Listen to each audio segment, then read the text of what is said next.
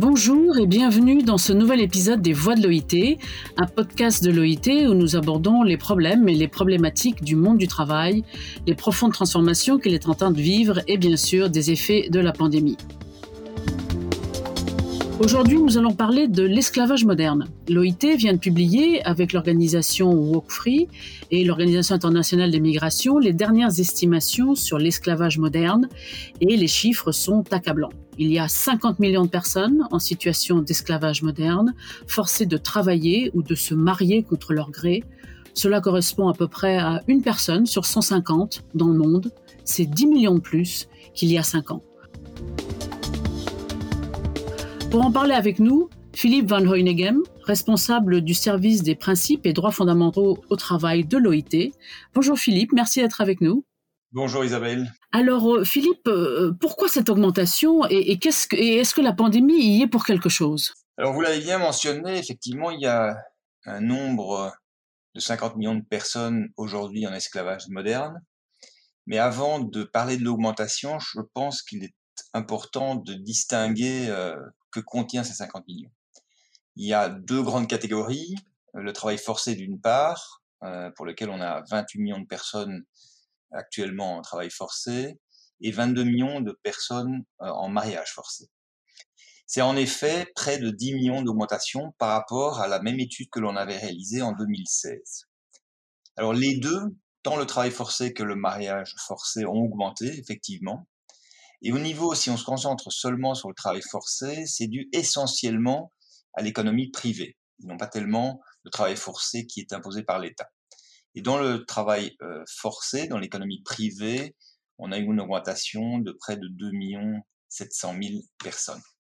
Alors, les relations de causalité de pourquoi euh, l'augmentation ne sont pas vraiment euh, étudiées dans, dans, cette, dans ce rapport.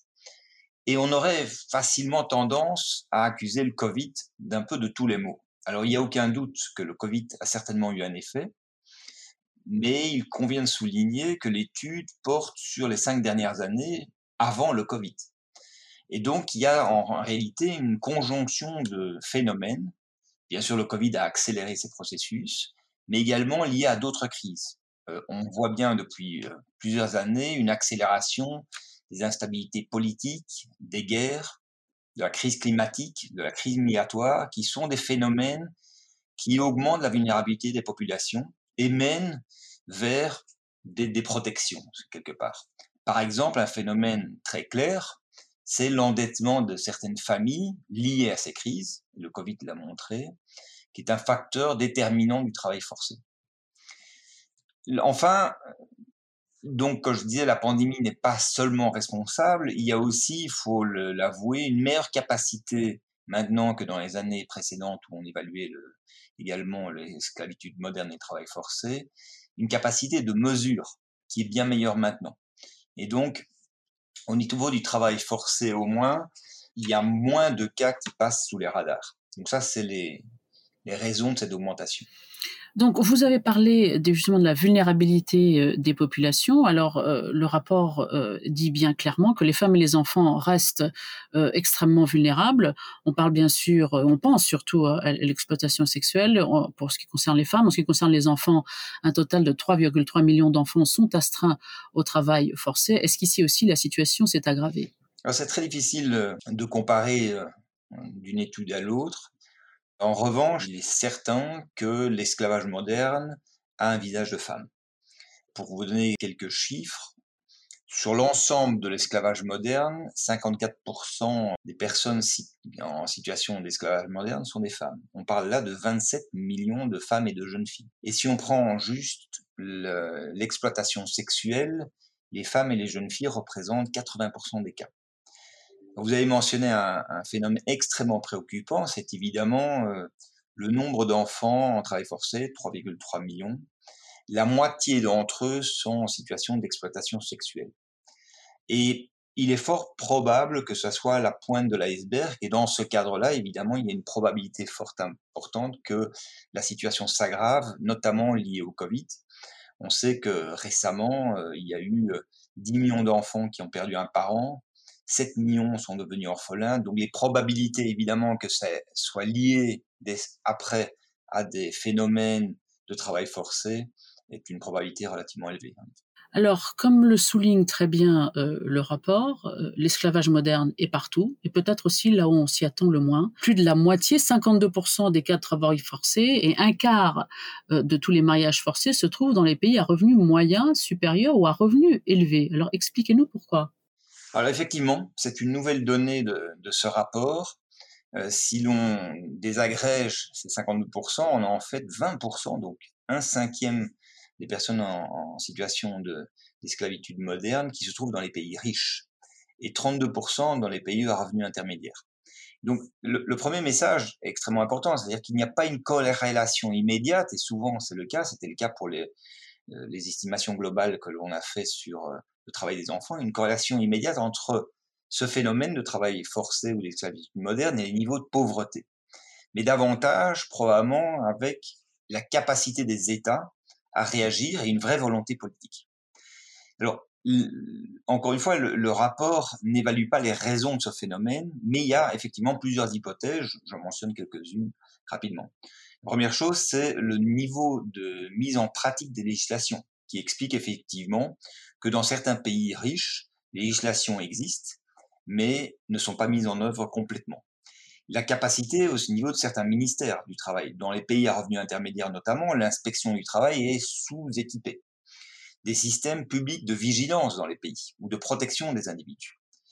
L'autre grand phénomène, évidemment, depuis plusieurs années, c'est le phénomène de globalisation des économies qui complexifie cette fiscalisation, mais également au niveau des travailleurs, leur capacité à s'organiser et étant organisés à défendre leurs droits. Cela explique, en d'autres termes, euh, les raisons pour lesquelles, même dans les pays riches, et surtout dans les pays riches, on trouve effectivement énormément de travail forcé, anormalement euh, important. Donc la structure du marché du travail est un des phénomènes extrêmement euh, importants dans, ce, dans, cette, dans cette proportion importante que l'on rencontre, et notamment le fait que dans certains pays à revenus intermédiaires, voire riches, euh, dû au phénomène migratoire, on se rend compte qu'il y a une surproportion de personnes migrantes en travail forcé par rapport au reste, euh, reste de la population en travail forcé. Donc ces ensembles de phénomènes expliquent, ou pourraient expliquer euh, la raison pour laquelle on, on, trouve effectivement beaucoup de travail forcé dans les pays euh, riches ou à revenus intermédiaires. Alors également, autre caractéristique du travail forcé, vous en avez parlé euh, au début de l'interview, c'est qu'il se concentre surtout dans le secteur privé, euh, essentiellement dans cinq secteurs, les services, à l'exclusion du travail domestique, l'industrie manufacturière, la construction, l'agriculture, à l'exclusion de la pêche, et en effet le travail domestique. Alors cela semble quelque chose d'assez difficile à contrôler, non? Alors, vous l'avez bien mentionné, mais je veux peut-être mettre un, petit bémol. Donc, effectivement, ces cinq secteurs concentrent euh, le travail forcé, mais en termes absolus. Quand on le regarde en termes relatifs, c'est-à-dire en comparant le nombre de personnes du travail forcé par rapport à la population active dans ces différents secteurs, on se rend compte qu'il y a deux secteurs qui sont surreprésentés en matière de travail forcé. C'est la construction et l'industrie manufacturière par rapport à d'autres. Euh, et donc là, il y a, je pense, un vrai besoin en termes de politique publique de euh, une meilleure vigilance des États, mais également des employeurs, des travailleurs, de la société dans ces secteurs-là, qui sont où on rencontre une concentration plus importante. C'est d'autant plus important que, comme je mentionnais, l'économie se globalise et donc euh, les chaînes d'approvisionnement se, se complexifient. Et donc, là, il y a un appel à l'ensemble des acteurs, États, euh, partenaires sociaux, consommateurs, justement d'être vigilants dans ce secteur-là. L'autre, euh, l'autre élément, comme vous disiez que c'est difficile à contrôler, oui, mais cela nécessite un travail de prévention et de formation des inspecteurs du travail beaucoup plus importante. Les inspecteurs du travail sont pas forcément euh, formés à la détection de cas de travail forcé. Il faut comprendre quels sont les indices de travail forcé. C'est pas évident à les détecter. La justice également doit être bien mieux formée à traiter et poursuivre les cas quand ils sont euh, découverts. Et là, il y a un travail très important des entreprises, de la société en général, dans les chaînes d'approvisionnement pour traquer, si vous voulez, le travail forcé. Et là, on peut avancer de manière substantielle. Enfin, une dernière chose que je voudrais mentionner, on, en reviendra sans doute, c'est de, de, travail sur les causes structurantes. C'est-à-dire le fait que les gens soient déprotégés, hein, on a parlé des vulnérabilités, le fait que les gens sont, les travailleurs sont de moins en moins ou peu représentés et organisés, sont des facteurs aggravants, si vous voulez, de la probabilité de, de trouver des nombres importants de travailleurs en situation de travail forcé. Et un dernier point, peut-être le mentionner euh, encore, c'est la nécessité de travailler sur les politiques de recrutement euh, équitables et éthiques, notamment pour les populations euh, vulnérables et les migrants en particulier. Voilà, les migrants, donc nous, parlions de, populations vulnérables et vous parlez de contrôle. Les travailleurs migrants sont trois fois plus susceptibles d'être soumis au travail forcé que des travailleurs non migrants. Alors ça semble aussi une situation extrêmement difficile à contrôler. Effectivement, mais on peut, on peut pas vraiment comparer. Euh, mais ce qui est certain, c'est qu'il y a de plus en plus de risques d'aggravation. Hein, il y a des phénomènes migratoires hein, liés aux, crises climatiques, alors que ça soit interne au pays ou externe, qui font que les phénomènes migratoires étant en augmentation, il y aura probablement euh, une augmentation des risques pour ces populations euh, vulnérables. Et c'est donc extrêmement important de pouvoir mettre en œuvre des politiques migratoires régulées et organisées entre les pays d'exportation, si vous voulez, de, travailleurs migrants et les pays où arrivent les travailleurs migrants.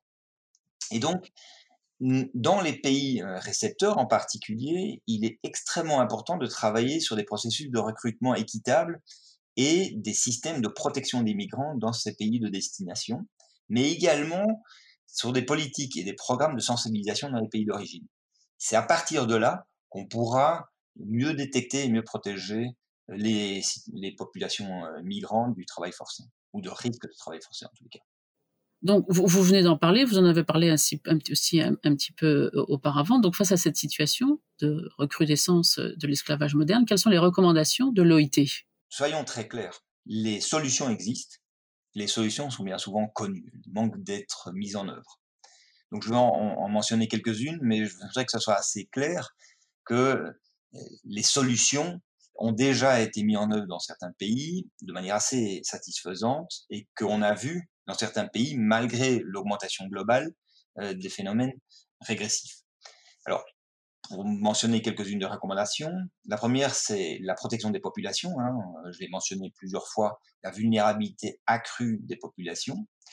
La deuxième, c'est le fait que dans les pays, bien souvent, les populations et les travailleurs en règle générale sont peu ou mal organisés et donc n'ont pas de voix pour défendre leurs leur droits. C'est la deuxième chose.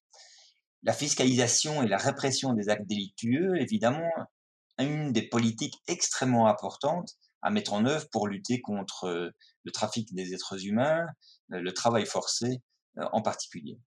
Les politiques de recrutement éthique et équitable, pardon, je l'ai mentionné vis-à-vis des, migrants, est en règle générale une politique extrêmement importante pour réduire cette propension au travail forcé.